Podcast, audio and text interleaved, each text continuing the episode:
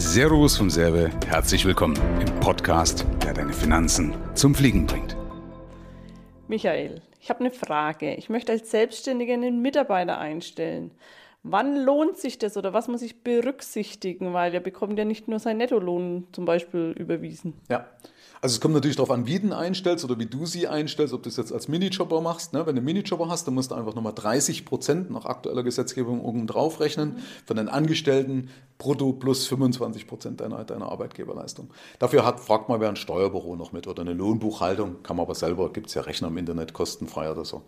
Ähm, das heißt, das berücksichtigen und natürlich auch, dass er produktiv ist, dass ich ihn vernünftig anlerne und dass ich ihn ersetzbar mache ersetzbar mache. Also sprich, wenn er kündigen würde oder sich aus irgendwelchen Gründen unser Arbeitsverhältnis ähm, beendet wäre, dass äh, ich wieder jemand anders für ihn genau, einstellen könnte. Weil du musst überlegen, gerade wenn du weniger Mitarbeiter hast, dann sind es ja eher Schlüsselmitarbeiter. Und dann fällst du ja unter Umständen in ein Loch, wenn dich einer verlässt. Ja, also ich muss natürlich auch mich, sag mal, im Worst Case auch gegen Sabotage schützen. Also selbst wenn du der beste Chef bist und du hast irgendeinen ITler und alles hängt an dem und der will dich ärgern. Also so ein bisschen manchmal so Paranoia ist nicht verkehrt. Aber wir gehen mal vom Guten aus. Dann kann ja trotzdem sein, irgendeiner wird mal krank oder verlässt dich, weil halt, keine Ahnung, andere Chancen äh, offen stehen. Ja.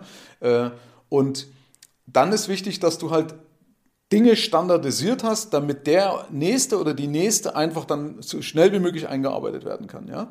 Das ist ein Punkt und ein anderer Punkt, vielleicht kommen wir da nochmal drauf, ist natürlich die Kalkulation, wie kalkuliere ich Mitarbeiter. Übrigens, in der Regel ist so, lieber früher einen einstellen. Bei mir war es einer der größten Einkommensspringer, wo ich meine ersten Mitarbeiter eingestellt habe. Das wäre jetzt gleich noch eine Frage, die ich hätte. Ähm, eben, der Mitarbeiter soll ja nicht nur seinen Lohn reinarbeiten, oder? Also was soll der ein Mitarbeiter an Umsatz, sage ich jetzt mal, reinarbeiten? So, so marktwirtschaftlich sagt man so 2,5 bis 3, irgendwie, ja. Aber das hängt natürlich auch davon ab, wen du einstellst, ja, was der macht. Ist es jemand, der wirklich direkt Vertrieb macht, dann muss der mehr bringen.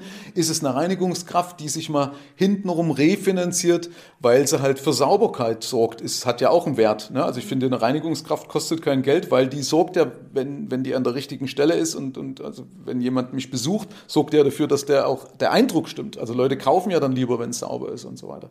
Ne? Also, äh, was war die Frage? Jetzt habe ich es wieder vergessen. Wie viel der reinarbeiten so, ja, genau. also, grundsätzlich muss natürlich ein Mitarbeiter rentabel sein. Also ich, ich bringe nichts, jemand einzustellen, der nichts bringt. Ja? Und Rentabilität kann zum Beispiel damit oder daher auch kommen, dass du jemand hast fürs Backoffice. Ja, das war ja bei mir auch so. Und ich dadurch in meiner Arbeit effektiver bin oder meine Arbeit mache, die ich besser mache und schneller mache. Ja? Oder sie mir Arbeit abgenommen hat, die sie besser und schneller macht. Mhm. Ja? Also ich habe das manchmal, wenn ich kurz reinreden noch darf, oder willst du kurz was sagen? Bitte? Nee, also, also beispielsweise, wenn es um so kleine äh, Rechnungsstellung, ja, äh, dann frage ich immer, was verlangst du pro Stunde eigentlich draußen, wenn du beim Kunden bist? Und dann kommt so ein Handwerker, meinetwegen, wenn er schlecht ist, 50 Euro, wenn er gut ist, vielleicht 80 Euro oder mehr. Äh, und dann frage ich, was kostet dich im Gegenzug eine Buchhaltungskraft oder eine, die die Rechnung stellt? Er sagt, ja, die ist doch mit 25 oder 30 Euro gut bezahlt, richtig? Das heißt, in dem Moment, wo du es selber machst, verlierst du 50 mhm. Euro. Also Differenz zwischen 80 und 30. Ja, ja. Also deswegen ist es kaufmännisch dumm, da keinen hinzusetzen, ja, außer du hast natürlich keine Auftragslage. Ja, wenn, es, wenn ich natürlich da sitze und nichts zu tun habe, dann mache ich es selber. Okay, vielen Dank. Gerne.